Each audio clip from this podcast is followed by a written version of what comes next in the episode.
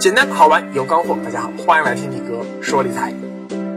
刚过去的二零一七年啊，爆的最大的一个雷就是年底的钱宝网。之所以啊，很多钱宝的玩家如今万念俱灰、跳楼的心都有啊，不仅是因为自己全部身家性命瞬间打了水漂啊，更因为啊，很多玩家都是借钱加杠杆在玩钱宝。现在呢，面对的是必须要卖房还债，不少人还瞒着家人啊，现在只能和老婆离婚，和女友分手。至于没房子的啊，借了信用卡甚至高息 P2P 去玩钱宝，眼下负债累累，就算再搬十几年甚至几十年的砖，也很难去还清那利滚利的巨额债务。这让我想起了一句话呀，耶稣说的。叫凡动刀的，必死于刀下。我想把这句话改编一下，叫凡玩高杠杆的，必死于高杠杆。因为高杠杆是一颗理财鸦片。高杠杆啊，我们都知道它是一把双刃剑，赚钱时呢收益倍增，亏钱时同样损失倍增。原本童叟无欺，但一旦加入了人性的弱点，就变成了出来混，迟早要还的。只要你今天尝到了一口啊，这个高杠杆带来的刺激，那个味道，哎呦，那真是欲罢不能啊！今后就总是希望杠杆高一点，再高一点，赚钱速度快一点，再快一点。哪怕说这次赌错了，内心也还是会无限期望下一次赌对方向。一夜暴富，然而总有一次杠杆太高了，方向看反了，爆仓清零。力哥见过太多的期货大神啊，他看对了一百次啊，就最后看错一次，风控没有做好，此前一切顺利瞬间烟消云散。就像说拿破仑，不管之前打了多少胜仗，只要犯了攻打俄罗斯这一个战略错误，那就会前功尽弃，功败垂成。毕竟一个人不会永远走运。而比玩高杠杆更可怕的呀，另一个理财鸦片叫做庞氏。玩高杠杆的呀，不配叫投资者，叫投机者；而玩庞氏的呢，连投机者。都不配叫玩家。有人在钱宝上栽了跟头啊，他心态很好不嗔不恨，只怪自己太贪心，运气差。这次跌倒了不怕，吸取教训，继续搬砖攒钱，下次重新再战，一定要让自己不再成为被薅的羊毛，实现屌丝逆袭梦想。网上啊有很多钱包网受害者的维权群啊，里面都是各种。哭爹喊娘，很多这个新的啊更小的庞氏骗局组织者就趁机哎看到机会了呀，把他们啊拉拢进去啊，去参加新的骗局，美其名曰啊，这叫做赚点快钱，能挽回一点损失，能补一点血啊，就去补一点。所以你看啊，你永远也叫不醒一个装睡的人。还有不少人啊。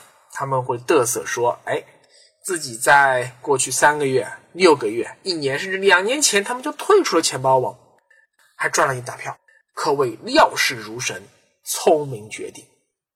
殊不知啊，因为这次胜利大逃亡的经验，就会让他们内心产生强烈的幸存者偏差，认为自己就是运气好加水平高啊！别人玩庞氏被收割，我玩庞氏我收别人，所以他今后。”还会继续寻找新的庞氏，但总有一次他不会那么幸运了。有人说，丽珠宝的骗局持续了十七个月，泛亚骗局持续了四年多，而钱宝骗局持续了五年多啊！你看，玩庞氏是越晚进入风险越大，所以呢，立于不败之地，关键就是必须要趁一个骗局刚开始没多久就进去薅，后期哎就算了吧。如果你遇到钱宝这种良心骗局啊，年化回报百分之五十，只要玩两年，薅到百分之一百，把本金撤出来，利息继续留在里面玩，就算五年后爆了，自己也不会有任何损失。理论上啊，一个庞氏如果呃它持续吸引的后续资金是呈现一个呃线性的匀速增长，也就是说，第一个月啊吸资一千万，第二个月还是一千万，第二十个月呢还是一千万。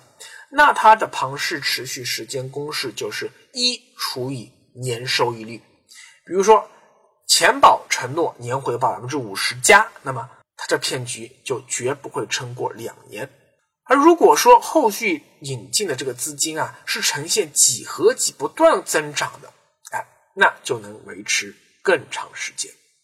而钱宝能在给那么高收益率的前提下还能维持五年多，说明啊。营销做得好啊，后劲十足，送钱的韭菜源源不断。那这么说来，是不是说，呃，像这种骗局啊，最开始的半年或者一年里面，我去玩就比较安全呢？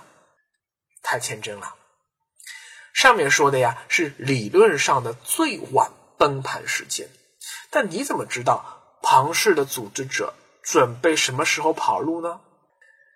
最极端的呀。挂着 P to P 头衔高息揽储的骗局是今天开张，一看骗到了几十万，第二天网站就宕机，老板就跑路了呀。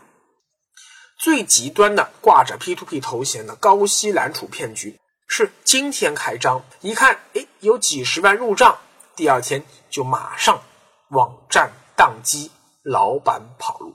你只看到了钱宝维持了五年啊，却没有看到更多规模较小的庞氏，因为无法持续的吸引后续资金，所以推出没多久就死了。庞氏骗局崩盘的时间，那真的是不可测的。哪天老板突然想通了，哎，就崩了。但你只要尝过一次庞氏带来的骗局的，但你只要尝过一次庞氏带来的甜头。那就会上瘾，难以忘怀，总想一次又一次成功上演最后一秒拯救。所以呀，无论高杠杆还是庞氏，那都和吸鸦片一样，生理毒瘾易戒，心理毒瘾难断。因为那曾经的美好体验啊，总会在脑中萦绕，无法散去。就像出过一次轨的男人很容易习惯性出轨，打过一次老婆的男人很容易习惯性家暴。耶稣说：“我们应该求上帝不要让我们遇见试探，而不是求上帝帮我们战胜试探。